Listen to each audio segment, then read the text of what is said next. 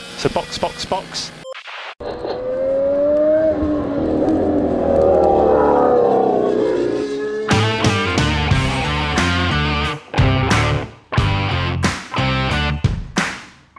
Olá! Sejam bem-vindos ao episódio 99 do Box Box Box o original. Nine, nine! Eu sou Aninha Ramos e estou aqui com Denis Augusto, Ô, Aninha, a gente vai de macio, né?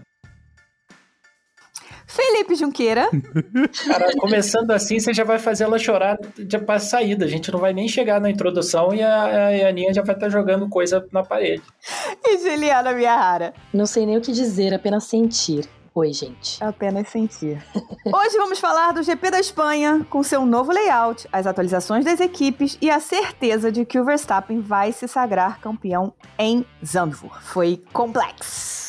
Foi complexo pro ferrarista, foi maravilhoso pro Verstappen e pro Buller, foi muito bom pro mercedista também. Antes de ir pra pauta, eu só preciso fazer um comentário aqui, que eu disse no Twitter, conversando com o Zoto, que quem ganhasse o jogo da Copa do Brasil ia entrar no podcast essa semana cantando o hino do seu time. Ele é Atlético Paranaense, eu sou Botafogo. O Atlético Paranaense ganhou, mas Zoto não pôde gravar com a gente hoje. Então, mas, mas deixo aqui meus parabéns pro Zoto. Foram dois jogos bons, disputados, entendeu? Ganhou quem mereceu ganhar e tá tudo certo, foi tudo bem. Deixa minha tristeza só pra Fórmula 1. Futebol a gente deixa pra lá. Foi por isso que você excluiu os outros da lista de pessoal pra mostrar o horário do podcast hoje? Entendi. É, é verdade. Tinha isso. Ter, ter rolou isso aí. É, entendi. Mas só pra entender, Aninha, você que tinha que cantar o hino do furacão ou, ou os outros ia cantar o hino do furacão? Não, o Zoto ia cantar o hino do Furacão. Não, mas ele ainda pode cantar o hino do furacão se ele mandar um áudio pra gente, que vai ser tocado agora.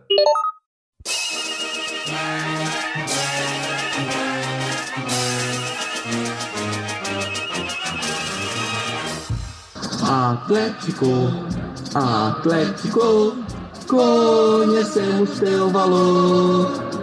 E a camisa rubro-negra só se veste por amor. Um abraço aí, Ana, e todos os botafoguenses que estão ouvindo. Sinto muito aí pelo que aconteceu aí, essa coisa chata aí na Copa do Brasil. Mas é jogo, né? Às vezes a gente que torce pra Ferrari tem que ter alguma alegria na vida. E o, o Furacão das Américas está me dando essa alegria. Demorei tanto pra mandar esse áudio pro editor que até classificou na Libertadores. Então um abraço aí, até semana que vem. Depois desse hino do Furacão, vambora pra pauta.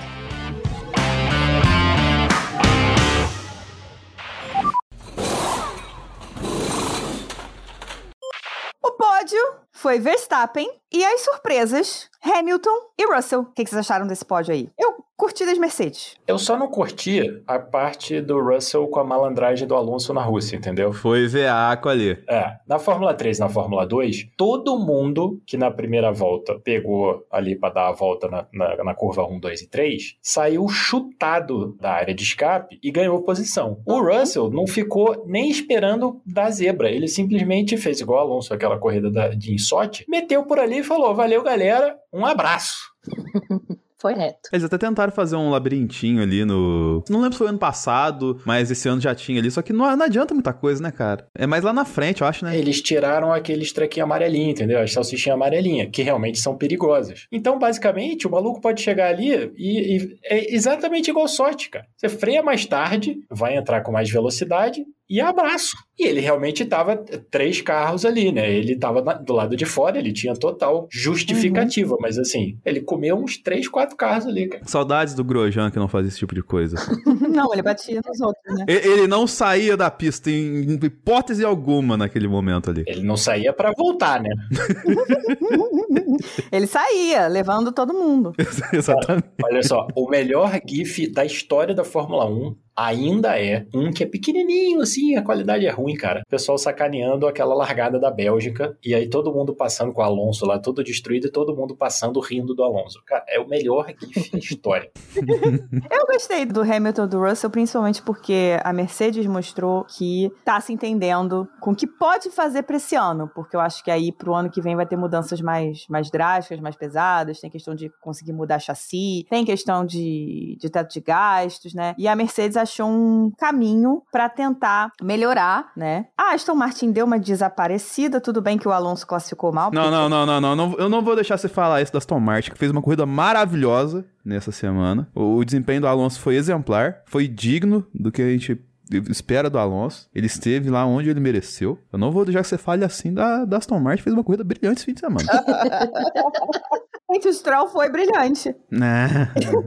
Lembrando, muito importante, que antes deste final de semana, entre Mônaco e Barcelona, a Aston Martin publicou no Twitter, lá falaram e citando Omar e tudo mais, falando que eles estavam trazendo um ótimo upgrade para Barcelona, que ia valer dois, três décimos, e que eles iam concorrer com a Red Bull. Sempre bom lembrar. Ah, é verdade. E funcionou. Agora o Alonso estava falando que no Canadá eles vão chegar destruindo a Red Bull. Aham. Aí depois do Canadá vai ser na Bélgica, depois da Bélgica vai ser em Monza, quem sabe em Abu Dhabi, né? Com o Verstappen já provavelmente bêbado há dois meses de comemoração, eles consigam. O upgrade da Aston Martin de 2023 é o blefe da Mercedes de 2022, né? Com a diferença que a Aston Martin é uma coisa e a Mercedes é outra, né? A Mercedes é múltipla campeã e, lógico, a Aston Martin tá com um mega investimento, ele tá levando equipe, ele tá investindo muito. Copiando carros, engenheiros. Só que é isso, é uma, é uma fábrica de cópias, assim. Acho que até se estabelecer como um time que pode brigar lá no segundo lugar de fato, é o que eu acho. Posso ter, a gente pode estar errado e chegar no final do ano a Aston Martin ainda tá lá no páreo. Pode ser? Eu duvido, assim. Eu acho que a Mercedes está no caminho, apesar de achar que também tem a ver com características de pista, né? A Mercedes normalmente vai bem em Barcelona e foi bem no ano passado mesmo com o carro pior. Então, o Denis, ele quer acreditar que são as atualizações. Tomara que seja mesmo, porque eu acho que vai ficar mais Não, divertido. As da Aston. As da Aston ficaram maravilhosas. Eu adorei as variações da Aston Martin. É muito simples. Pergunto para Juliana. Juliana, você apostaria algum dinheiro, agora que a Mercedes está na frente da Aston Martin no campeonato de construtores? Você apostaria algum dinheiro na Aston Martin virar o jogo? Conhecendo a história das duas Não. equipes? Exato, essa é a única Não, de pergunta jeito que nenhum. importa. Assim, além do elemento Stroll versus Alonso barra Hamilton versus Russell, né? Ou seja, a gente tem na Mercedes dois pilotos que vão estar lá na frente se eles tiverem um carro competitivo. E na Aston Martin a gente tem o brilho do Alonso e o Stroll aparece de vez em quando. É muito inconsistente, assim. Ele até apareceu dessa vez, mas Ou seja, na Mercedes a gente tem dois pilotos. Exatamente. E então, mesmo com um carro fenomenal, que eu acho que não vai ser o caso, eu acho que eles começaram muito bem, mas eu já imaginava desde o começo que eles não fossem dar conta no decorrer do ano com atualizações que iam ficar para trás das atualizações dos outros times. Mas a questão é, a gente podia ter três times batalhando pelo segundo lugar e aparentemente a gente só tem dois agora, né? Ai, vamos, vamos, vamos, vamos continuar e a gente vai chegar lá no top 10. E aí a gente chora nossas mágoas. O campeonato no momento está 287 para Red Bull, franca campeã, 152 para Mercedes, que passou a Aston Martin, que agora está com 134 pontos. Bom, vamos começar o final de semana falando da classificação, porque ela foi muito importante Sim. né? É, ficou muita coisa de, ai, vai chover, não vai chover, a pista tava meio lé com cré, não sabia muito bem o que que era, se estava molhada, se estava seca, não choveu, mas... No Q1, o Leclerc saiu fora com problema no carro. No Q2, o Russell e o Pérez saíram. E no Q3, o Gasly tomou duas punições no final da história por dois bloqueios que ele deu ali. Muito merecidas, inclusive. Porque, É. pelo amor de Deus, né? No qual o Gasly era chamado de Luiz Espalha-Lixo. Então, a classificação meio que definiu algumas coisas, por exemplo, também a posição do Alonso, que quebrou o, o assoalho do carro dele na- no Q1, então ele já teve mais dificuldade. Isso foi tão Rubinho Feelings esse momento, né? Dele quebrar o, o assoalho no Q1? Não, é todo mundo esperando o negócio, o cara vai correr em casa, né?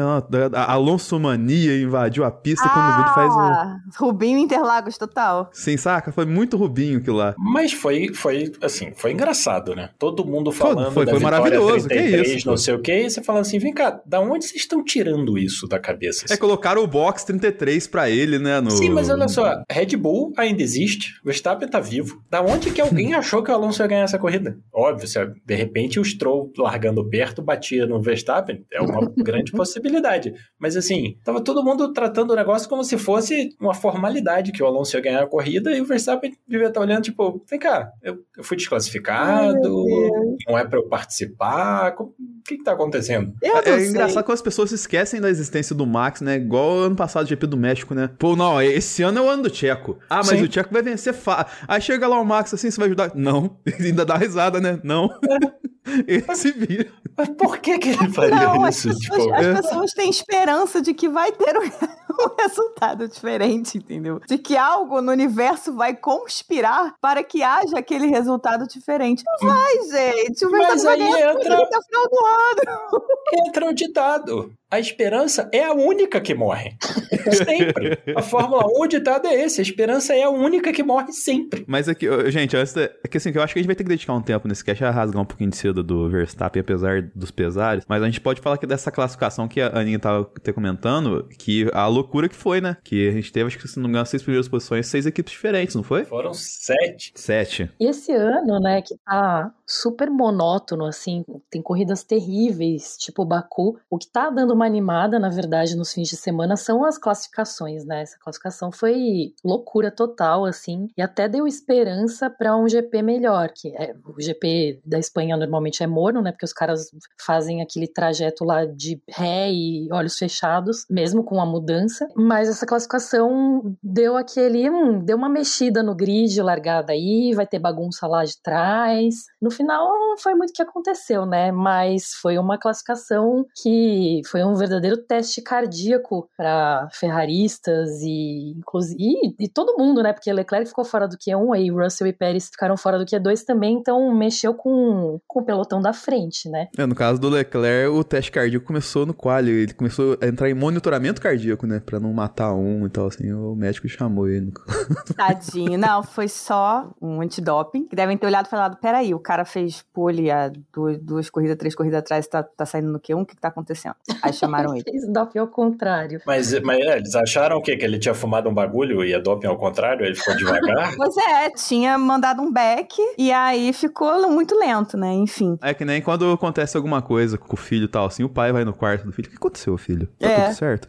Eles fizeram isso com o Leclerc, tá ligado? Tudo bem. É, É. Mas aí no caso é o seguinte, né? O, o filho chega com boletinha, tudo nota 10, faz todos os deveres de casa, arruma o quarto, aí o pai vai lá e fala: vem cá, tá tudo bem, tá acontecendo alguma coisa que eu preciso saber e tal. Porque assim, tipo, por que, que você acharia que tinha alguma coisa errada com o Leclerc, fora o que tá errado com o carro dele? É, eu tinha aula de Muay Thai na hora da, da, da quali, né? Então eu desci com o celular na mão, vendo no, na F1 TV.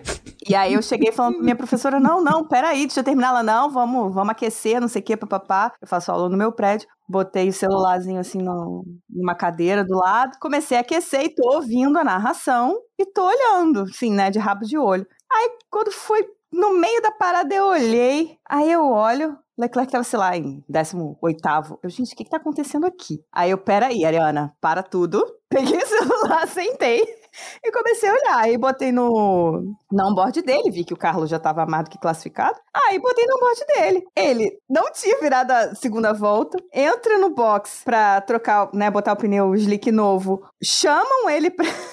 pra pesagem, tipo, ele, cinco minutos pra acabar. Ele entra no box, pesagem. Eu, ah, não, não é possível, tá de sacanagem. E logo antes ele tinha falado no, no rádio pro Chave, ó, minha traseira não, não tá boa, não. Tá com algum problema na, na parte traseira do carro. Aí ele, né, vai lá, tal, troca o pneu, dá a volta. Não houve erros, ela só foi uma volta lenta, porque ele não conseguia virar o carro. Olhava assim, o Leclerc é muito, ele vai muito em cima das zebras, né? Muito, muito, muito. Ele usa muito as zebras. O carro dele não ia na zebra nunca. Eu, gente, tem alguma coisa muito errada com esse carro. Tá muito devagar. É tipo tiozão dirigindo.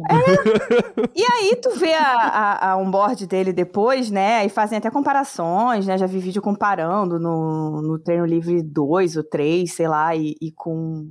Com a do quali. O carro dele não virava pra esquerda. Simplesmente não virava. Parecia que ele ia fazer a, o hairpin de Mônaco, do tanto que ele virava o volante, e o carro não virava. E aí ele lento, lento, lento, assim, não tava nem acelerando, não tava virando, não tava nada. A traseira simplesmente foi embora, sozinha, do nada. Eu fico olhando, gente, as pessoas estão realmente olhando esse onboard, estão dizendo que esse carro tá bom, tá normal, que é problema do piloto, porque assim, isso não é normal. Isso não é normal. Aí eu te pergunto, como que a Ferrari Ferrari pode não identificar nenhum problema num carro que, obviamente, não virava para esquerda, porque o carro virava para direita e não virava para esquerda. Algumas palavras. Mônaco 2021. Foi o que eu pensei, exatamente. Foi o que me veio na cabeça. Eu falei, cara, eles vão fazer a mesma coisa. O carro, obviamente, tem um problema e ninguém viu. E ele avisou. Ele no no treino livre 3, ele falou: Olha, tô ouvindo uns barulhos estranhos aqui na minha traseira. No 2, ele já tinha reclamado da traseira, falou que a traseira tá estranha. E ele tem boas sensações com o carro. Normalmente ele percebe muito bem, por exemplo, se o pneu não vai dar muito certo. Nos, nos, treinos, nos treinos, ele é sempre o primeiro a dizer: Olha, esse pneu não tá legal, esse pneu não tá bom, papapá, papá. Provavelmente porque ele dá uma forçada a mais, né? Ele tem. Ele é mais. faz umas curvas um pouco mais agressivas e tal. Então, ele acaba pegando essas coisas com mais facilidade, ele tem muita sensibilidade para isso. Então, assim, no treino livre 2 ele já tava falando que tava estranha. No 3 ele ouviu um barulho, apesar de ter ido bem no que teve de treino livre 3, né? Chegou na, na classificação, o carro não virava para esquerda. E a Ferrari não viu. Mas ó, falando da outra ponta do, da, da quali... Isso, vai para outra ponta que depois a gente chega na Ferrari de novo. É, porque depois desse pocket Ferrari Cash, né? Bom, literalmente, porque o Leclerc foi P19 e o Sainz P2, em qualquer direção que a gente andar, a gente eventualmente vai chegar numa Ferrari. Sim, porque assim, o desempenho do Sainz, ele... A Ferrari, ela tem essa questão, né, esse viés de ter um carro rápido, assim, é que a gente gente, geralmente a gente espera o Leclerc rápido, assim. Mas dessa vez veio o Sainz. Aquela coisa na é, condições normais de temperatura e pressão. Vazio, funciona. com a volta de preparação de pneus, tudo, ninguém na frente. É isso. derrete pneu e tal. É você sentar no simulador e botar gripe da pista, perfeito, pneu perfeito, combustível, um litro só, sem contar o gasto, babá, e contra você ter que fazer todo o resto, entendeu? Óbvio que é mole, quer dizer, não é mole, mas é óbvio que é mais fácil o carro funcionar na condição ideal. O problema, inclusive, se a gente for olhar o cliente da Ferrari, a Haas, mesma coisa. O carro, numa volta lançada, fantástico. Na quarta volta da corrida, já perdeu cinco posições. Pior que isso, as pessoas se iludirem com o pódio Huckenberg nessa prova. Fala sério, né? Pô. Pelo amor de Deus. Fala sério. Cara, o Huckenberg não conseguiu o pódio quando ele tinha tudo para conseguir o pódio. Agora ele vai tirar um pódio da cartola numa corrida dessa? Pô. É, mas é, é bem isso mesmo. O, inclusive o Sainz falou, depois da classificação, eu acho que eles ainda nem tinham se falado e eles não tinham falado com o time, mas ele perguntaram para ele o que, que você acha que aconteceu, né? Ele falou, eu acho, eu não sei né, o que aconteceu, mas parece que é o problema chave desse carro nesse ano. Ele tem uma janela boa de funcionamento muito pequena e fora dela ele é às vezes indirigível. Provavelmente não é só isso, provavelmente tinha alguma coisa muito errada lá que é, a gente vai descobrir ou não daqui a alguns dias, né? Porque a traseira toda do carro dele foi para Maranello. É, mas tem isso também, né? Tem essa coisa dessa janela aí. Ele precisa estar, tá, como a Aninha falou, como vocês falaram, num, num, nas condições normais de temperatura e pressão, lá naquele momento ideal, peso ideal, temperatura de pista ideal. Senão ele não funciona assim. Absurdo, é um absurdo. Eu, eu, eu, inclusive, a gente estava conversando no Twitter sobre a evolução desse carro do ano passado para cá. Involução.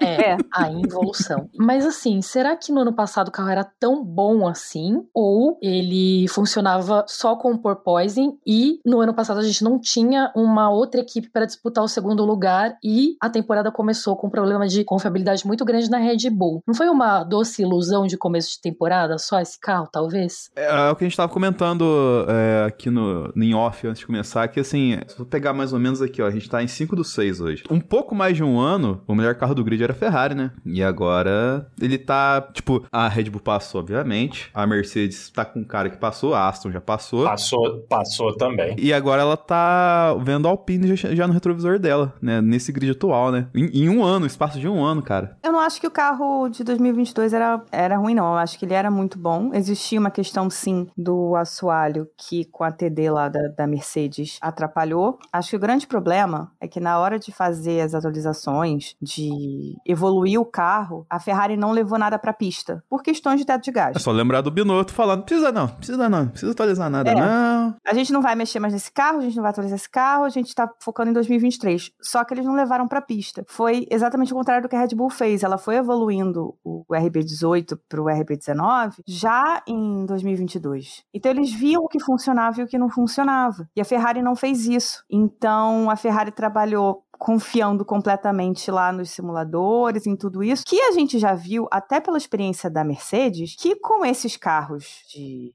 efeito solo, o simulador falha. Uhum. Porque a Mercedes tinha certeza absoluta que zero pods ia ser incrível. Só que o, o simulador falhou. Vantagem garantida por anos, eles falaram, lembra? Uhum. É, o maior, melhor meme da- do Twitter é a vantagem garantida por anos. Então, assim, a Ferrari confiou nessa situação, né, do, do- do simulador novo, top de linha, e os caralho a quatro, não sei o quê, papapá. Não levou as coisas pra, pra pista por causa de teto de gastos. Só que, assim, não funcionou. Simplesmente o que eles fizeram, cara, e- eles tinham um carro que, tá bom, saía muito de traseira. Legal. Vamos tentar achar um equilíbrio? Vamos. Tiraram toda a frente do carro. Fizeram a, a suspensão dura Ô, Aninha, eu acho que isso já pode chamar o Ferrari Cash, que a gente já fecha toda a Ferrari e depois fala do resto da, da prova. Pois é, eu queria chamar outras coisas, mas vocês ficam falando de Ferrari, não fui nem eu que puxei dessa vez. Vamos pro Ferrari Cash.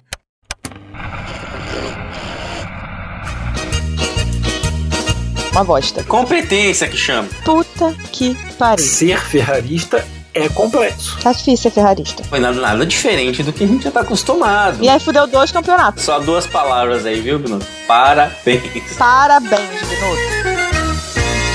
Ferrari Cast. Vamos lá. Ferrari, eu até subi aqui umas mangas da minha blusa pra falar de Ferrari. Já pode começar a sacanear a estratégia ou não? Ai, meu Deus, vamos, Só pra eu entender em que parte do podcast a gente tá, já pode começar a sacanear a estratégia da Ferrari ou não? Vamos, vamos, não, vamos, che vamos chegar lá, vamos chegar lá, vamos chegar lá. Vamos primeiro contar a história triste.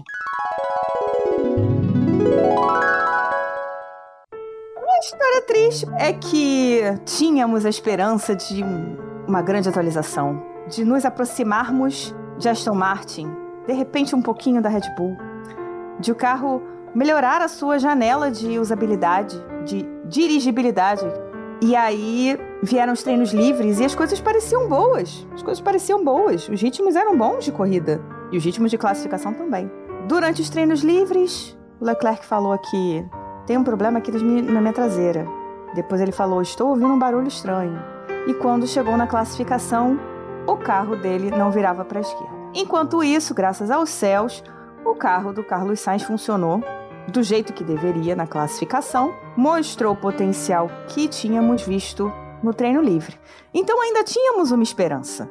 Tínhamos uma esperança por quê? Porque Carlos Sainz conseguiu colocar o carro em P2, então o carro estava andando bem. Existia um ritmo ali, Leclerc largando lá de trás, já que não descobriram o que, que era exatamente o que estava errado na traseira do carro, trocaram a traseira do carro e ele largou dos boxes. Começamos com um primeiro problema de estratégia. Largou dos boxes de pneus duros, são pneus que a Ferrari sabe que não funcionam muito bem ali com o carro, mas largou de pneus duros pensando, bom, vamos alongar esse stint o máximo possível. Só que o carro não andava. O carro estava virando para a esquerda, pelo menos, né? Mas ele não andava, ele deslizava. E com 17 voltas ele parou.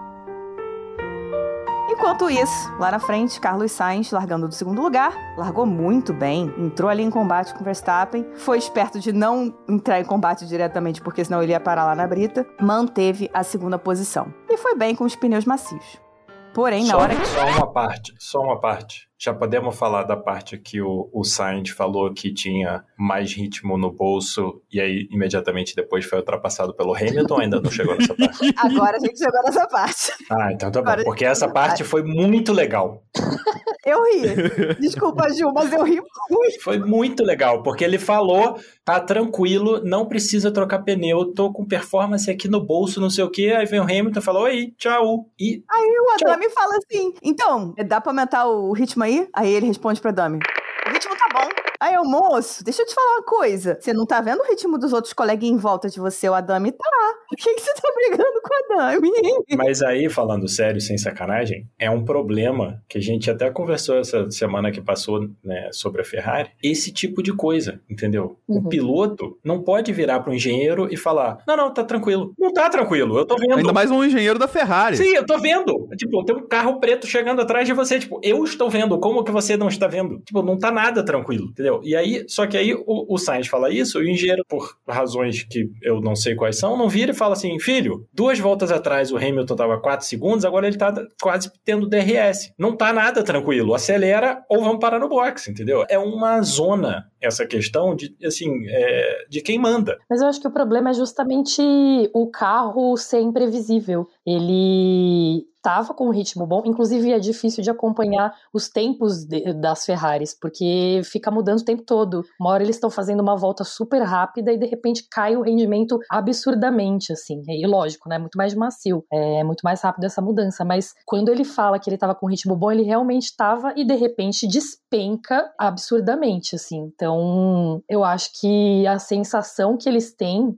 deve contar também. Muitas vezes o, o, piloto briga errado, né? Tipo, Lando Norris em Sochi 2021, briga errado. Mas ao mesmo tempo ele tem uma sensação que, nesse caso, né? Se o carro tá. O carro de trás está virando muito mais rápido por volta, é óbvio que ele vai chegar. Mas eu acho que ele tem uma sensação também em outras situações, assim, que precisa ser considerada, assim. Então, é difícil, depende muito da situação. Eu acredito que ele tinha ou tinha a sensação de que ele tinha mais ritmo sim, que ele estava ali fazendo ali um, um, mini gerenciamento de pneu e tal, que ele tinha mais ritmo. Mas eu acho que ele não tinha como dizer pro Adame que o ritmo estava bom. O ritmo podia estar tá bom para ele, para o carro da Ferrari naquele momento, mas ele não tinha o a visão de fora. Ele não né? tinha como fazer a conta, né? Exato, ele não tinha como fazer a conta do que tá acontecendo atrás. É isso que o Felipe falou. Então a gente. Ele, ele podia estar tá sentindo bem com o carro, podia estar tá sentindo, olha, tenho mais coisa aqui para tirar, mas o Adami tinha que ter falado. Pra, tinha, eu não sei porque eu não ouvi o resto do, do rádio e a gente sabe que a, a, a, F1 corta e bota só o que interessa, né? Não sei se o Adami falou. Talvez se tivesse falado, eu acho que a Fórmula 1 tivesse colocado, porque seria um, um atritinho, a Fórmula 1 adora isso, né? Mas o Adami tinha que ter falado, olha, Tá bom, não tá bom pro, pro Hamilton que tá chegando aí na, na tua bunda, não. Ele vai te passar. Então, tem coisas na Ferrari que são estranhas, são muito estranhas. As diferenças dos pits, de como os pits lidam com os dois pilotos, são completamente diferentes as, as ações, né? Os tratos são completamente diferentes. E eu, eu sim, fico completamente perdida nisso. Mas como o Sainz estava no primeiro stint com macios, com um carro pesado, eu acredito que possa de fato ter tido esse drop, né, que a Ju falou, no tempo, porque é isso. O pneu tá funcionando muito bem e de repente para de funcionar porque o carro começa a deslizar e o pneu vai embora e eles nem percebem, não conseguem nem entender como, uhum. né? E aí, bom, os dois pararam. Carlos Sainz colocou pneus médios. Charles Leclerc parou junto, parou antes, eu acho até de duros, porque os pneus duros não estavam rendendo absolutamente nada, estava deslizando o carro para tudo quanto era lado. Ele fez boas ultrapassagens? Fez, mas o ritmo estava muito abaixo, inclusive do que ele esperava, tanto é que ele falou pro Chave, olha, vamos, a gente não pode ficar mais muito tempo nesse pneu não. Não tá dando porque tá deslizando. E aí entra o ponto que a gente discutiu antes de começar a gravar, que para mim é incompreensível, que a Ferrari largou o Sainz de macio e o Leclerc de duro, o Sainz fez 15 voltas e o Leclerc 16. Uhum. Aí dá o médio pro Sainz e o macio pro Leclerc. Uhum. Aí o Sainz dá 26 voltas de médio, o Leclerc dá 25 de macio. Faltam uhum. 25 voltas para o final da corrida. O que que eles escolhem? Duro pros dois. Mas a gente vai de macio, né, Aninha? E todos eles tinham pneus, né? Todo, eles tinham pneu para usar. O Leclerc tinha uma coleção de pneus. Para que que você dá? O cara acabou de dar 25 voltas de, de macio, ele tem outro set de macios e ele tem um set de médio, novinho, guardado. Para que que você dá o duro para ele? O que eu entendi é que a Ferrari se baseou no, em como os pneus do Sainz tinham ido. Mas o Sainz deu 26 voltas de médio e faltavam Sim, 25. Mas, mas o ritmo dele de médio não estava bom. Ele deu 26 voltas, mas o ritmo estava ruim. Sim, sim, mas o Leclerc deu 25 de macios e o, e o ritmo dele estava decente. Não era ótimo, mas era tipo decente, entendeu? Eu estou só dizendo assim, o que parece que aconteceu. A Ferrari olhou para como os pneus do, do Carlos tinham vindo, então como tinha chegado o pneu macio do Carlos, como o Carlos estava virando de médio, e falou assim, bom, não vamos colocar pneus médios no Charles, porque o médio tá uma bosta, o pneu do, do Carlos, sei lá o que, que aconteceu com o macio também. É, exatamente, sei lá o que aconteceu exatamente. com o macio, não fazem a menor ideia. Parece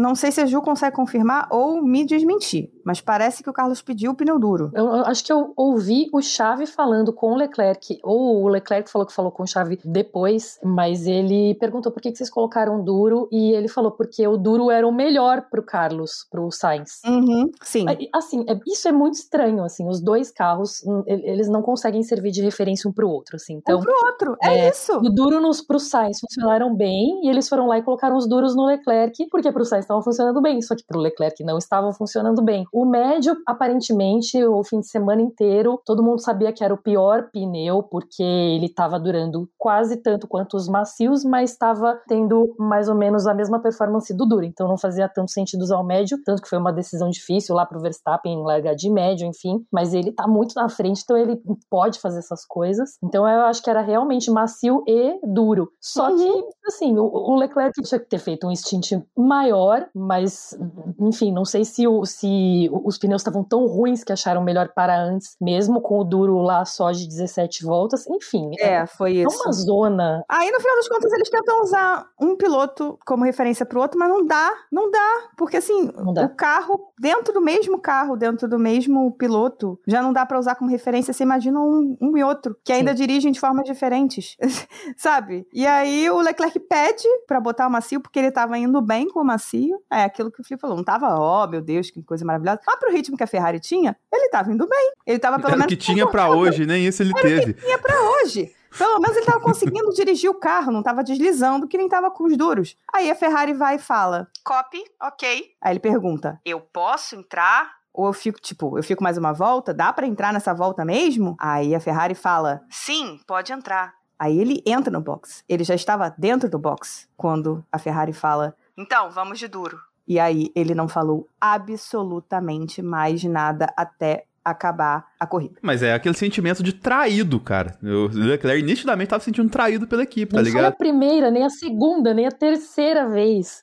Exatamente. cara. Exatamente. Teve um problema no carro que ninguém viu o que, que era, ninguém viu antes, né? Porque se tivesse ouvido o que ele falou de que tinha alguma coisa estranha com o carro na sexta e no sábado de manhã, podiam ter feito alguma coisa, não ouviram. Aí chega no domingo, não deixam ele largar com o pneu que ele queria, nem escutam ele. Quando ele pede o pneu macio, não dão. Significa que o pneu macio seria incrível, maravilhoso, muito melhor do que o duro? Não, não significa nada. A gente não sabe o que, que, que aconteceria. Mas a Ferrari precisa ouvir os pilotos. Isso não custa nada tentar, né? E eles não tinham nada a perder. Já tava em, sei lá, décimo terceiro. Péssimo terceiro, né, que tava lá pra trás. O Sainz não ia perder o lugar pro Stroll e não ia alcançar o Pérez. Pois é. O Leclerc, se perdesse posição, não ia fazer diferença nenhuma. Se ganhasse posição, talvez fizesse alguma diferença. Porra, dá o macio pro maluco e fala, fio, se vira. Uhum, exato. Você pediu, agora você se vira. Carro mais leve, temperatura da pista mais baixa. Sim. Qual é a dificuldade para que dar o diacho do duro?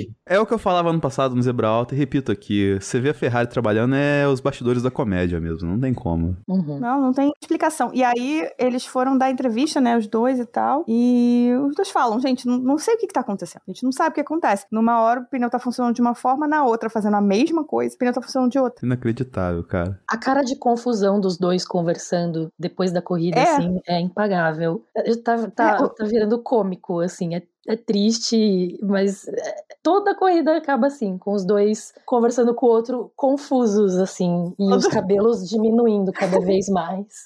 Aí perguntam pra eles o que que tá acontecendo. Eles falam, não sei. Alguma coisa a gente... Aí o Leclerc falou, eu sei que a gente tá fazendo alguma coisa de errado. O que que é de errado que a gente tá fazendo? Não sei. Porque como é que pode um É a pneu... única certeza que ele tem. A única certeza que, Eu não que tem tá, tá sendo feito errado. Aí ele falou claramente: o, larguei de duros. Eu não- não tinha aderência nenhuma, o carro não virava. Tava com understeer. Aí botei os macios, melhorou, ótimo. Botei os duros de novo.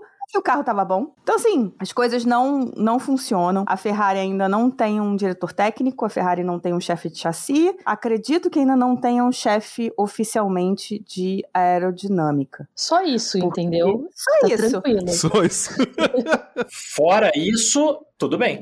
Porque o Binotto era meio que tudo, né? Ele era chefe de equipe e ele era chefe técnico. Ele era diretor técnico. Então, quando a Ferrari decidiu, bom, Binotto não vai continuar, eles tinham que ter trazido o Vasser, sim, mas também já tinha que ter falado, não, já temos aqui um, um diretor técnico. Mas não conseguem. E quanto mais eles se afundam nesse buraco, menos eles vão conseguir, né? Porque quem vai querer ir pra lá? O Helmut Marko falou que no ano passado teve que jogar vários mais milhões na mão do Horner porque rolou esse convite da Ferrari, né? Sim, sim. E, e foi tudo gasto em merenda da Red Bull. A merenda é essa, entendeu, gente? Ah, mas o, o Horner deve estar, com certeza, um dos salários que não conta pro teto. É, na Red Bull, com certeza. É Sim. o Horner, Ah, É, o. Newey e mais alguém. Mas assim, esses dois tem que pagar o que, o que tem que pagar. Esse mais alguém é Max Verstappen, né? Que a gente até pode falar dele aqui. Porque a gente até noticiou no sprint que ele é um dos jovens mais bem pagos do esporte hoje, né?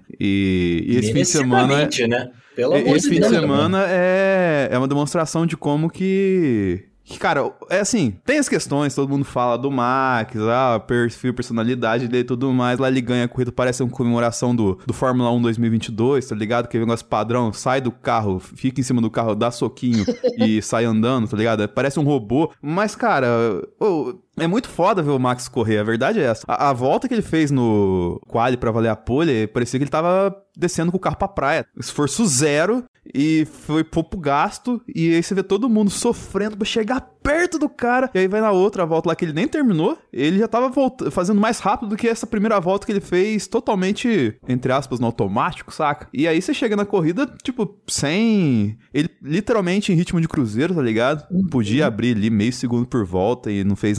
Ele abriu, abriu bastante, mas se- nitidamente segurando o carro. Aí chega lá uma parte lá da prova lá e fala assim: ah, os caras falam assim, ó, toma cuidado, você tá passando nos limites ali da, da pista, já tomou as bandeiras perigosas aí e tal. Não, beleza, vamos correr direito então. Troca meu pneu aí que eu vou fazer volta mais rápido. E vai lá, como se fosse nada, e faz um Grand Slam e tal. Nem- ninguém nem ficou à frente dele no fim de semana. De tão é, vantajoso que foi a- a- o desempenho dele. Incluindo os treinos, né? Sim. Eu dei muita risada, porque eu tava on board com o Verstappen. E depois do último pitch, aquela coisa, bom, tem que arrumar um assunto aqui, né, para não dormir no carro. Ele perguntou da volta mais rápida. E aí o engenheiro dele falou: Ó, esquece, você já tem três saídas de pista. O Tcheco fez a melhor volta na volta que ele saiu com o pneu macio, com DRS.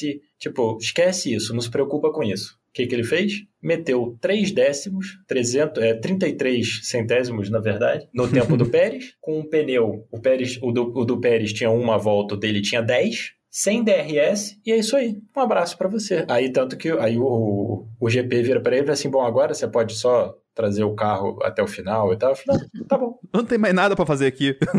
Sim, agora acabou toda a graça. É aí que tava o 33 do fim de semana, entendeu? Exatamente. Não era com o Fernando Alonso, eram esses 33 centésimos. É um absurdo, né? A gente nem precisa, acho que a partir do próximo programa a gente não precisa mais falar qual que é o primeiro lugar. Quando a gente for falar o pódio, a gente pode falar só o segundo e o terceiro, né? Porque, enfim, vai ser assim até o final do ano, não tem como ser diferente. E é, é isso, assim, por isso as pessoas elas esperam que aconteça uma coisa extraordinária, né? Tipo, o Alonso vai ganhar a corrida em casa e para isso precisa dar uma zebra gigante, tipo Monza, quando o Gasly ganhou a corrida, assim. Mas parece que quando o cara tá tão na frente, assim, ele tem tanta confiança e ele tá em outro nível mesmo, nem isso acontece, assim. Nem, nem sorte, nem azar contam. Sei lá, é muito impressionante, assim. E eu devo admitir que eu, essa coisa da personalidade, né, que o Denis estava falando, já me incomodou muito, assim. É, sei lá, não é o, o tipo de, de esportista que, que me faz querer torcer por ele, assim. Em termos de personalidade mesmo, de, da maneira como se comporta fora da pista, enfim. Mas eu acho que ele mudou muito, assim, acho que ele amadureceu muito de final de 2021, quando ele finalmente foi campeão, pra cá. Acho que principalmente no ano passado, Sim. parece que tirou o peso de preciso ser campeão e agora ele tá só passeando mesmo, assim. Acho que vem uma tranquilidade, mas também vem uma maturidade, né? E ele mesmo, eu lembro de, uma- de um vídeo quando ele era companheiro de equipe de Daniel Ricardo e um vídeo da Red Bull desses, onde eles ficavam conversando e uma das perguntas era: você prefere ser campeão uma única vez e não correr nunca mais, ou correr pro resto da sua vida e nunca ser campeão? E ele não pestanejou, ele falou: eu prefiro ser campeão uma vez e não correr nunca mais. E ele sinto que já tá meio que nessa vibe, assim, ele tá só na vantagem, porque se de repente ele quiser parar, ele não, não vai ser tão ruim pra ele, assim, sabe? Eu concordo. Eu acho que o, o Verstappen, se acontecer com a Red Bull, que aconteceu com a Ferrari lá atrás, que tinha um carro para correr na frente e de repente tava, terminou em sexto lugar no campeonato, ele pega a trouxa dele e fala assim: ó, tem muita coisa para fazer na vida ainda, tchau. Uhum. Não vejo ele ficando para recuperar time e falar, ah, vou correr igual o Alonso, vou correr até 40 anos. Eu não vejo isso. Ele vai correr em Le Mans, vai, vai fazer o que ele quiser. O cara, se você pensar, o Verstappen é muito novo. Uhum. Sim. Ele, ele tem 10 anos de carreira, se ele quiser, ainda no, no top do top do top. O lance do Verstappen é assim, ele é um cara que parece que está, vamos dizer assim, ele está confortável enquanto ele está é, é, atingindo o ápice, entendeu? A hora que ele para de atingir o ápice, ele provavelmente parece que vai ter o desinteresse, entendeu? Ele não parece ser um cara que vai querer per- persistir muito tempo naquilo lá tal assim, porque não vai ser mais instigante pra ele, tá ligado? Não vai ser mais emocionante pra ele ter que buscar algo, tá ligado? Ele já viveu o ápice, ele já viveu o máximo, tá ligado? Ele está vivendo isso, tá ligado? Porque, tipo assim, até abrindo o bastidor aqui, uma das pautas que a gente tava pensando nos próximos programas era a rinha de hegemonias, né? Ou a rinha de carros arrombados, talvez, assim. Mas eu acho que a gente tem que esperar, a gente tem que esperar, tipo, pro ano que vem, tá ligado? Porque talvez o- a gente esteja vendo a maior agora, tá ligado? Pô, 5 de 7, tá ligado? Que ele tem. E os outros dois foram vencidos pelo Tcheco. E então, assim, o. É, é- é uma fusão carro e piloto é assombrosa, literalmente. Porque lá a gente já viu o Hamilton, a gente já viu o Vettel há 10 anos atrás, o, o Schumacher, entendeu? Mas do jeito que se desenha Max Verstappen em 2023 com esse carro da Red Bull, cara, ele tem tudo pra superar qualquer tipo de recorde absurdo que esses caras tenham feito, tá ligado? Porque, cara, isso- nada acontece, tá ligado? É uma sintonia perfeita e não tem ninguém minimamente competitivo pra lutar com coisas diferentes, tá ligado? E nenhuma condição que deixe a Red Bull atrapalhada pra é, sofrer com essa questão de ter que, ah, largar. Largar lá na última posição, lá, tipo, ter que trocar o câmbio o motor na mesma corrida lá, largar na última posição e tal assim. E mesmo assim o Max vai vencer. Acho que esse é um dos grandes pontos. O Verstappen é um dos melhores pilotos que já passaram pela Fórmula 1. Acho que isso não há dúvida nenhuma. E tá com a equipe que é toda pra ele. É feita pra ele. E, e trabalha pra ele desde que o Daniel Ricardo saiu, em 2018. É praticamente desde quando ele atingiu maioridade, né? Então, é desde 2018 que a equipe trabalha para ele. E só vem numa ascendente. Isso também é muito importante dizer.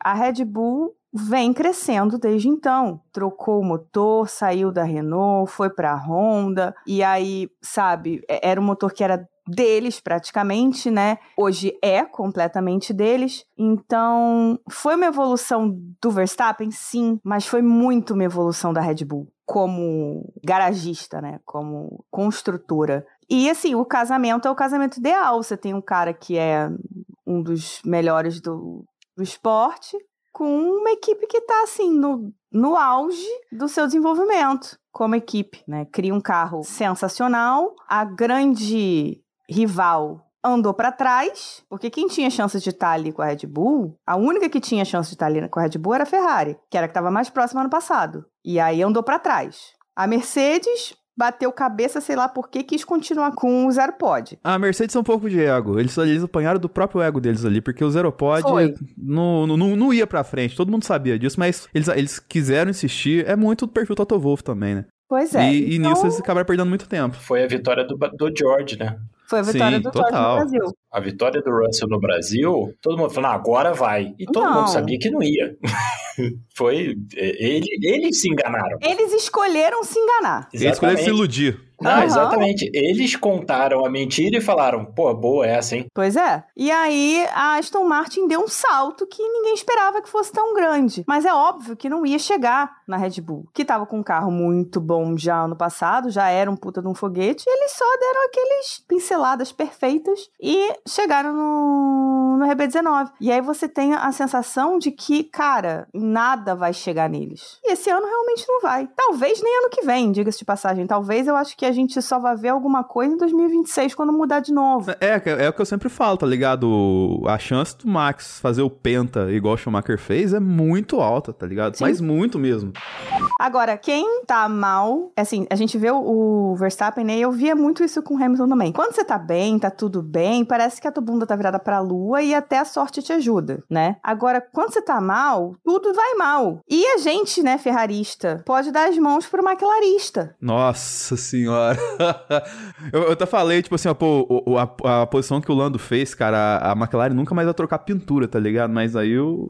Ah, não, Porque o final Deus. de semana do Lando Norris, o do Piastri foi mais equilibradinho, assim, né? Tava ali, continuou ali e foi. Agora, do Lando Norris, a largada quebrou o bico do carro, teve que parar, foi parar lá no final, e dali de trás ele não saiu. Que final de semana do Lando Norris. Que final de semana. Foi, assim, não que ele fosse ficar, eu não acho que ele fosse ficar entre os três, eu acho que ele podia ter ficado assim, P8 de repente, P7 com aquele carro. Mas foi, foi completamente definida pela batida na, na largada. Nem ele acreditava, né? Ele, ele ficou fazendo piadas autodepreciativas sábado, domingo, né? Ele falou. O, rádio dele é muito engraçado quando o engenheiro fala pra ele que ele é P3. Ele fala. Interesting. Interessante. Assim. Essa é a comemoração dele. E aí depois ficam perguntando, né? O que, que, você, que, que você acha que você vai conseguir amanhã? E ele fala: Olha, eu vou lutar pra me manter no top 10. E, e nem isso ele conseguiu, né? Mas, tipo, ele já tava sendo realista, assim. Aí não tava sem confiança alguma, assim. Então é muito parecido, eu acho, como a Aninha bem colocou, com o que acontece com a Ferrari, assim. Pra eles, pra ele e, e, assim, o Piastri, acho que não tem referência, então é diferente, mas pra ele é um carro que ele não entende, assim, que é, que é muito ruim de dirigir e que não dá pra entender qual é o problema. Não tem esperanças, assim. Então acho que ele até deve ter ficado chateado quando soube que tinha feito P3, porque ele já sabia que não ia, não ia ser bom, assim. E no final foi pior ainda, né? O que que aconteceu? É, o carro é tão impossível, assim, de subir grid mesmo? Ou danificou o carro dele? O que que aconteceu com o carro dele, gente? O Norris, na largada, ele, ele bateu no Hamilton. Sim, mas aí quebrou a asa eles trocaram. E aí, não, aí não, entortou a asa, ele deu a volta com um pedaço da asa preso na suspensão. Aí foi pro saco carro. Sim, não, já era. E- A, E- a- a McLaren mal e mal sabe como é que acertou o carro, ainda quando dá problema. né? O que, que eles vão fazer? Exato. Pô, já deu sorte do cara do, do Norris fazer quase que um milagre na- na- no qualifying. Aí, pô, ele dá aquele mole, bate na saída, mas já era. É que não me pareceu que estragou tanto, assim, mas é que eu também não. Bom, eu não vi a corrida dele, assim, eu não, eu não fiquei. Não vi ele preso. Eu só vi que ele não saía de lá de trás, assim. Não, não, não vi Não, o ele ritmo correndo. dele simplesmente não, não existiu. O ritmo dele não existiu. Provavelmente porque o carro deve ter ficado danificado, sim, como o Felipe falou, com a asa ali embaixo do, do assoalho. Falando em assoalho, a gente teve uma comparação maravilhosa por causa de uma batidinha ali do, do Sargent entre o assoalho da Williams e o assoalho dos outros times. O que o Williams fez o que que o Williams não fez, né? Porque não fez. Deu pena porque parece carrinho de Hot Wheels, cara. Sim. Exatamente o que eu ia falar. A gente tem uma ouvinte muito querida, nossa amiga Carol Polita, que é engenheira e faz é, até em alguns trabalhos, algumas coisinhas de carrinho de brinquedo e tal assim. Nem a Polita, pra carrinho de crianças, faria um assoalho daquele pras crianças, tá ligado? É inacreditável o assoalho da, não tem da nada. Williams, cara. Não, a galera Não tá tem falando, nada, não, velho. porque o assoalho da Mercedes é muito simples, o assoalho da Ferrari é pré-histórico comparado com o da Red Bull, não sei o que. Aí você olha o da Williams. Aí a Williams falou, hold my beer. Parece que não renderizou. Minimalista. Minimalista, completamente. Aí você entende por que, que o carro é, uma, é um foguete na reta, mas não consegue fazer uma curva. E nessas horas a gente valoriza quem? Muito mais, né? Alex Albon, né, gente? Como ele consegue dirigir esse carro? Alex Albon tá fazendo uma ótima temporada. Eu, eu espero que. Um, eu espero que a Williams melhore. Dois, eu espero que ele tenha melhores oportunidades. Porque eu gosto muito do, do Alex. E eu gosto muito da Williams. Assim, se quiser, se for pra juntar os dois e as melhores oportunidades do Alex serem na Williams, melhor ainda. E três, eu espero que ele pare de pintar o cabelo porque tá ficando careca. Ele vai ficar careca daqui a pouco. Tá que nem eu, daqui a pouco. De repente, ele já está ficando careca e tá pintando o cabelo pra falar: Pois é, pintei demais o cabelo, fiquei careca. Olha que coisa. ah, olha aí a mandra... malandragem. Vou confessar que eu tenho um carinho especial pelo Alex Albon, porque quando eu fui nos boxes ano passado, eu e a Polita, ele tava fazendo foto de. Essas fotos, né? No... Na pista, e a gente tava entrando, a gente viu ele, e a gente gritou pra ele assim: Ah, seu capacete é incrível! Porque ele tinha feito capacete pro Brasil e tal, né? E aí a gente gritou: Ah, seu capacete é incrível, não sei o quê. E aí ele olhou pra gente rindo, que- que- com aquele sorriso super simpático dele. Dele, né? Rindo pra se acabar. E aí foi, foi bem amorzinho, assim. Foi muito quentinho no coração. Ai, ele, eu gosto muito dele. Ele parece muito que ele é de verdade, assim, sabe? Sim. Que ele é uma pessoa que sentaria do seu lado e trocaria ideia com você, assim. Ah, e vale sempre ressaltar o perfil que eu sempre cito aqui, que é o Albon Pets no Instagram. Ai, é maravilhoso. É muito bom, é muito bom. Maravilhoso. Eu amo aqueles gatos. Todos. Pô, tem até cavalo, cara. É maravilhoso Tem até aquilo. cavalo. Tem ca- Agora tem dois. Porque agora tem uma coleguinha pra Tink. Eu esqueci o nome da outra. Acho que é Snow. Snow? É alguma coisa assim, porque ela é branquinha, branquinha, branquinha. Muito bonitinha. Mas sabe a coisa que tá branca também? E a gente tem que ressaltar isso aqui, Aninha. Hum, Que é a nossa carteira. Ela Nossa carteira tá poderia bem estar vazia, com. né? Ela poderia estar com outras cores, verde, talvez azul, sabe? Mas ela está totalmente branquinha. Porque a gente precisa do, do apoio deles, né? a gente precisa da ajuda desses que nos fazem existir. Que a gente existe pra eles. Exatamente. Que são os nossos ouvintes. Com planos acessíveis para qualquer bolso, você pode ajudar a gente a fazer o Box Box Box, um podcast, atingir mais fronteiras. Quem sabe até atingir mais pets, como os pets do álbum, tal, assim, que são todos coloridinhos e tal. Então a gente tem o planinho roxo, que pode deixar nossa carteira roxa, que é o planinho de 5 reais. O plano que pode deixar nossa carteira, carteira rosa, que é o planinho de 10 reais. Um que pode ficar amarelo e roxo, que é o de 25. Olha aí. E o que pode ficar amarronzado, ali aquele cobre bonito, que é o de 50 reais. Cada bolso dita aí o que, que vocês podem dar, qual a cor do nosso arco-íris vocês podem preencher. Lembrando que este mês é o mês do orgulho LGBTQIA, então arco-íris devem estar em todos os lugares. Eu quero ver arco-íris em tudo quanto é canto. Vamos botar nosso logo arco-íris também. E vocês podem ajudar o nosso arco-íris financeiro com os nossos planos. Como nos ajudam os apoiadores do Smooth Operator, para quem a gente sempre agradece de coração, e os apoiadores dos outros planos, que são Leonardo Fernandes, Hugo Kostermani, Thaís Costa, Leco Ferreira, Fernando Jambeiro, Randolfo Tavares, Bruna Soares, Carol Polita, Jaime de Oliveira e Diogo Moreira. Muito obrigado. muito obrigada, galera. Muito Obrigada, bem. gente. E, falando em arco-íris, nesta corrida tivemos 12 pilotos fazendo o arco-íris dos pneus, usando os três componentes. Olha só que Tempo que beleza. isso não acontecia, olha que maravilha. Isso, muito bem, Pirelli. Coloca pneu que vai dar corrida, que vai dar parada de boxe, que vai dar estratégia. Para de colocar esse pneu que dura 50 milhões de voltas, pelo amor de Deus. Não aguento mais. É a diferença que dá, né, gente? Dá uma diferença Poxa. grande, né? Quando você tem como brincar com uma estratégia. Não tem que ficar 78 com o mesmo pneu, 78 voltas. Pois Outra é. História, poxa. Pra terminar, vamos só com uma fofoquinha? Só uma fofoquinha, de leve. Por favor. De levinha, assim. Fofoquinha. De Só pra ficar um- um- uma coisinha gostosa, assim, um. Terminar num alto astral. Dona Shakira estava nos boxes novamente este final de semana e tirando fotinhos com, com o Sir Lewis depois. Hum, Esse podcast adiantou essa informação. Demos o. Não falamos. Não. Demos a informação. Então, temos aí. Eu estou super chipando. Falei. Pronto, falei. Não sabemos se é, se não é, se é só ali uma pegação. Pode ser só uma amizade também, né? Tem que sempre isso. Pode ser só amizade. Mas eu, particularmente, estou chipando muito esse casal, Shakira e Hamilton. Acho que eles são dois, duas pessoas fodas que.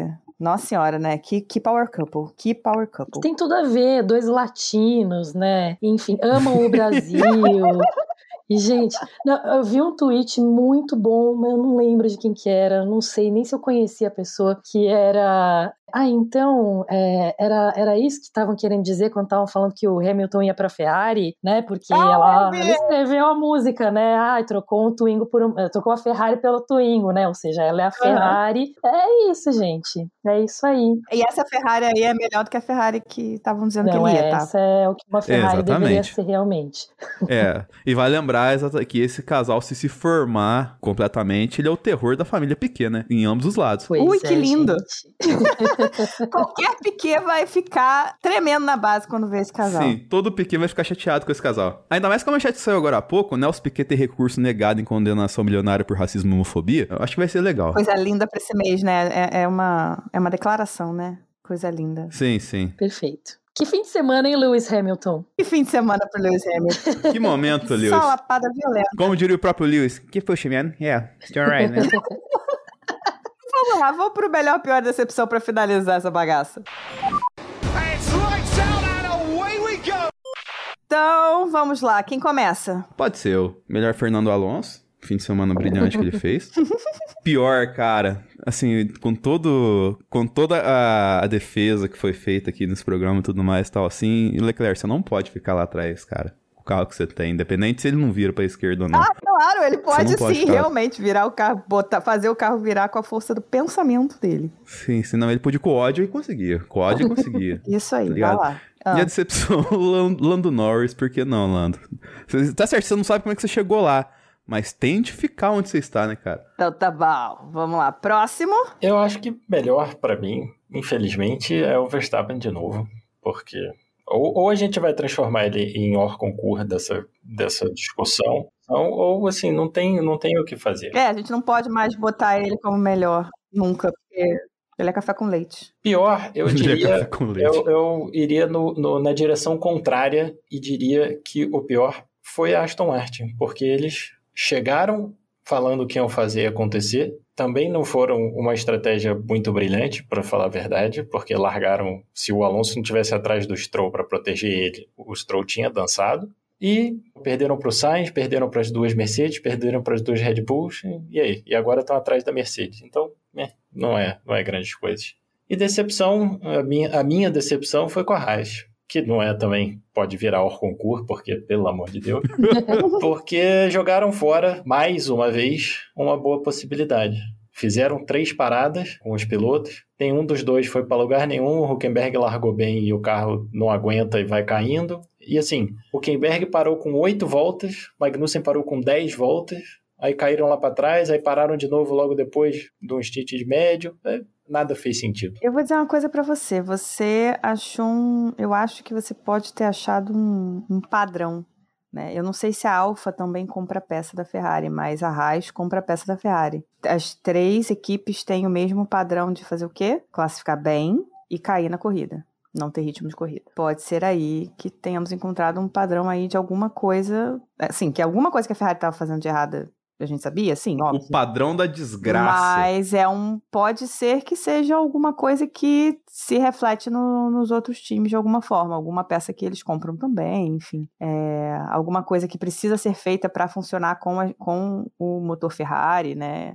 Não sei, tô aqui jogando no ar, porque você agora. Jogando pro universo. É, joguei pro universo, porque agora você ati- atiçou aqui minha, minha curiosidade, senhor Felipe.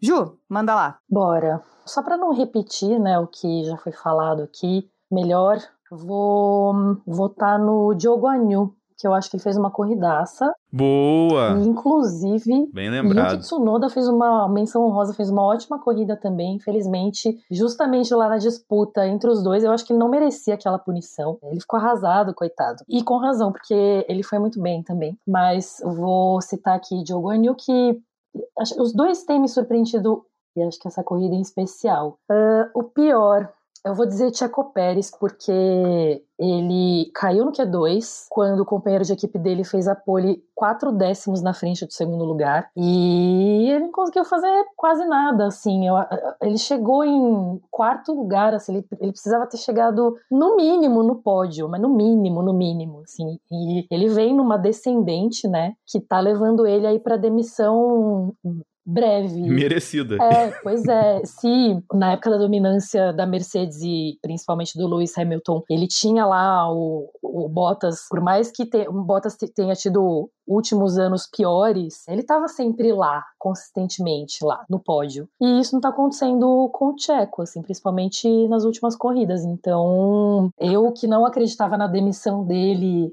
antes do final do ano, já começo a acreditar, assim. E decepção eu vou dizer Fernando Alonso, porque eu não achava que ele fosse ganhar, ao contrário de muitas pessoas que são supersticiosas, mas ele estava, né, consistentemente em pódios, e aí você fala, putz, cara, corrida em casa seria legal, né? Se fosse uma boa corrida dele, assim. E aí, é, eu- o carro dele, o assoalho dele foi consertado, né? Mas eu não sei se teve alguma coisa que eles não conseguiram arrumar direito, enfim, sei lá o que, que aconteceu. Ele não fez uma corrida vistosa, assim, e chegou atrás do companheiro de equipe, né? E aí, como se ele não tivesse mais o que fazer, ainda fica dando uma de comissário, né? E aí fica de X9 delatando o coleguinha da Alpine lá, falando que, enfim, vocês lembram desse trecho da corrida? Como é que, que Ele foi aparece isso? no rádio falando sobre alguma coisa que o Gasly fez. Ele fala no qualifying, o Ah, Alonso é, falou, ele denunciou uma das bloqueadas do, do é Gasly. isso. Como se ninguém fosse falar nada, né? Como se Pois fosse é, um grande segredo. Tipo, como se o piloto que foi bloqueado não fosse reclamar. Tipo, dirige teu carro aí, filho. Vai, sai fora, X9. Então, e aí quando ele tá bem na corrida, tudo bem, não era na corrida, era na classificação, mas quando, né, quando você, ele tava bem na corrida lá e ficou assistindo o Stroll pelo telão, beleza, né, tá fazendo gracinha. Agora, X9, assim, do cara da Alpine, que não é nem o Ocon, que aí se fosse o Ocon até entenderia ele, ele delatar, mas era o Gasly, sabe, enfim. Então, acho que foi karma, ele conhece bem essa palavra karma, essa, essa, essa delação aí deu a corrida ruim que ele teve, que foi a, decep- a minha decepção do fim de semana. Meu melhor final de semana, eu vou dizer Mercedes. Mercedes, a gente acabou não falando disso porque a gente entrou no, no Ferrari Cast, mas Mercedes conseguiu, não falou muito, né? Conseguiu botar o carro para funcionar, alguma coisa, andou muito bem, colocou os dois carros no pódio, com os pilotos falando bem do carro, o que é uma puta evolução, né? Então, pra mim, melhor final de semana, Mercedes, com esse pódio duplo. Pior do final de semana, Ferrari. Acho que não tenho como fugir disso. Errou estratégia, errou checagem de carro, errou talvez até montagem de carro, spa. Não tem como, eu tô aquela mãe decepcionada, sabe? Eu poderia até colocar na decepção, mas, mas eu acho que foi pior. Acho que foi o pior do final de semana, então vai no pior. Decepção, eu vou concordar com a Ju, eu vou, eu vou de Alonso também. Alonso e Aston Martin no geral, porque todo mundo esperava mais, todo mundo esperava pelo menos ali que eles estivessem, na verdade, nesse pódio ou brigando com a Mercedes por esse pódio. E no final das contas, eh, desapareceram. O Alonso ficou atrás do, do Stroll até. Chegou, até chegou no Stroll no final, mas aí foi um bom companheiro de equipe falou pra equipe: olha, não vou passar, não, tá? Pode falar pra ele, pra ele ficar tranquilo, só vou me aproximar aqui pra pegar o DRS pra fugir da galera que tá atrás. E é isso. Mas não fez nada demais. Conseguiu quebrar o carro na classificação, classificou mal, não conseguiu recuperar o que poderia e fizeram ali uma corridinha meh pelo menos ficaram nos pontos e tal, pontos duplos e tudo, mas perderam aí já a posição para Mercedes. So box, box, box. Né? Chega, já fomos, já falamos demais, reclamamos demais da Ferrari. Tá ficando chato reclamar da Ferrari. Foi esse ano passado Tá que nem todo. o Choque de Cultura, né? Acabou o programa.